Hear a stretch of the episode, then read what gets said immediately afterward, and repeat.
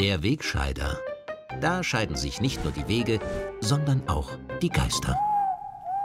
In dieser Woche ist eine heftige Hitzewelle über uns hereingebrochen und einigen Zeitgenossen setzen die hohen Temperaturen offenbar besonders zu. Mediziner raten ja, wenn es so heiß ist, besonders viel zu trinken weil sonst nicht nur der Körper austrocknet, sondern der Flüssigkeitsmangel vor allem auch die Hirnfunktionen stören kann. Und so entsteht dann schnell ein Teufelskreis aus einer Klimahysterie, die sich durch heiße Sommertage besonders bestätigt fühlt und durch weitere Unterversorgung des Gehirns immer weiter anschwillt. Das führt dann dazu, dass sich der allgemeine Klimawahnsinn in rasantem Tempo weiter ausbreitet, indem sich besonders intelligente Aktionisten einen skurrilen Wettkampf im Erfinden immer sinnloserer Pseudomaßnahmen gegen die Klimakatastrophe liefern. So hat nach der steirischen Gemeinde Michaelerberg-Bruggern am Montag auch Dreiskirchen als erste Stadt Österreichs per Gemeinderatsresolution den Klimanotstand ausgerufen. Die Eindämmung der Klimakrise und ihrer schwerwiegenden Folgen werde ab nun als Aufgabe von höchster Priorität angesehen, hat Bürgermeister Andreas Babler erklärt und gleichzeitig die Forderung aufgestellt, dass in Dreiskirchen alle bestehenden Gesetze, Verordnungen und Maßnahmen auf Klimatauglichkeit überprüft werden, um die Erderwärmung auf eineinhalb Grad zu begrenzen. Wie der Name schon sagt, handelt es sich hier zweifelsfrei um einen echten Notstand, wobei der Dreiskirchner Bürgermeister mit Notständen ja schon viel Erfahrung hat. Gell? Andreas Babler hatte als SPÖ-Bürgermeister ja nicht nur jahrelang auf den Notstand durch ein überfülltes Flüchtlingszentrum hingewiesen, sondern sich quasi aus einem Arbeitsnotstand heraus auch bei seiner eigenen Gemeinde anstellen müssen und so ein doppeltes Gehalt auszahlen müssen. Aber das ist natürlich Schnee von gestern, der in der Hitze des Klimanotstands längst weggeschmolzen ist. Aktuell kämpft Babler gegen das Weltklima und hat längst weitere österreichische Städte, Gemeinden und die Bundesebene aufgefordert, dem Beispiel Dreiskirchens zu folgen. Tatsächlich will auch Innsbruck jetzt als erste Landeshauptstadt aktiv werden und in den nächsten Tagen schon den Klimanotstand ausrufen. Mediziner raten übrigens an heißen Tagen besonders viel zu trinken weil der Flüssigkeitsmangel nicht zuletzt wichtige Hirnfunktionen stören kann. Diesen Ratschlag dürfte auch der Verein Lokale Agenda 21 in Wien befolgen, der im Kampf gegen die städtische Überhitzung wirksame Ideen umsetzt, ohne gleich den Klimanotstand auszurufen.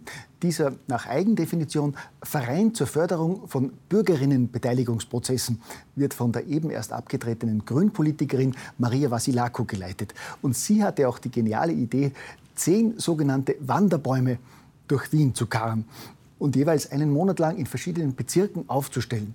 Und zwar, um heiße Tage erträglicher zu machen. Die jungen Bäume spenden natürlich mächtig Schatten und sollen künftig bis zu drei Grad Abkühlung bewirken, behaupten zumindest die Initiatoren. Mediziner raten übrigens an heißen Tagen besonders viel zu trinken, weil der Flüssigkeitsmangel nicht zuletzt wichtige Hirnfunktionen stören kann. Mich erinnert diese Umweltaktion an eine ähnlich sinnvolle Initiative, die ich schon als junger Reporter in Salzburg erleben durfte. Nach massiven Protesten besorgter Bürger gegen die Emissionen einer Papierfabrik hatten Stadtpolitiker damals mit einer besonders drastischen Maßnahme reagiert und eine Sitzung des Umweltausschusses tatsächlich mit einer Gedenkminute für die Umwelt eröffnet. Unerschrockene Kämpfer für die Umwelt hat es also auch schon vor 30, 40 Jahren gegeben. Nicht erst seit Greta Thunberg. Gell? Apropos unerschrockene Kämpfer für die Umwelt. Friedliche Klimaaktivisten von Ende Gelände, die ja schon vor einigen Wochen bei einer friedlichen Klimademo in Wien völlig unschuldig zum Handkuss gekommen sind und von ganz bösen Polizisten ganz ohne Grund hart angefasst wurden. Die haben vergangenes Wochenende in Deutschland ganz friedlich Braunkohleabbaustätten im deutschen Ruhrgebiet gestürmt und sind dabei schon wieder auf Widerstand der Staatsgewalt gestoßen. Das Bündnis Ende Gelände hat völlig zu Recht die neuerliche Polizeigewalt angeprangert.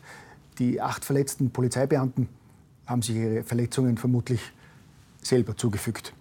Nachdem einige hundert Klimaschützer bei ihren Aktionen auch die Gemüsefelder einiger Bauern zertrampelt und diese Bauern sich unverständlicherweise über den Schaden beschwert hatten, sind auch sie von den Herren Klimaaktivisten im Netz attackiert worden.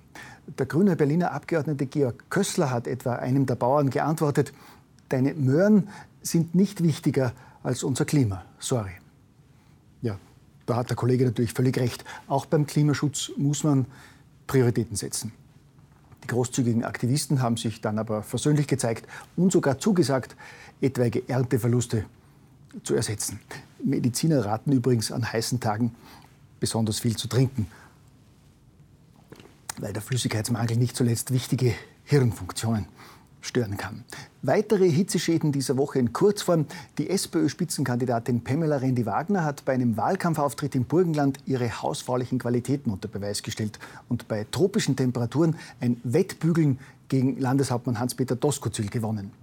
Heimische Medien berichten einhellig, dass Sebastian Kurz und die neue ÖVP mit Sicherheit auch am Klimawandel schuld sind.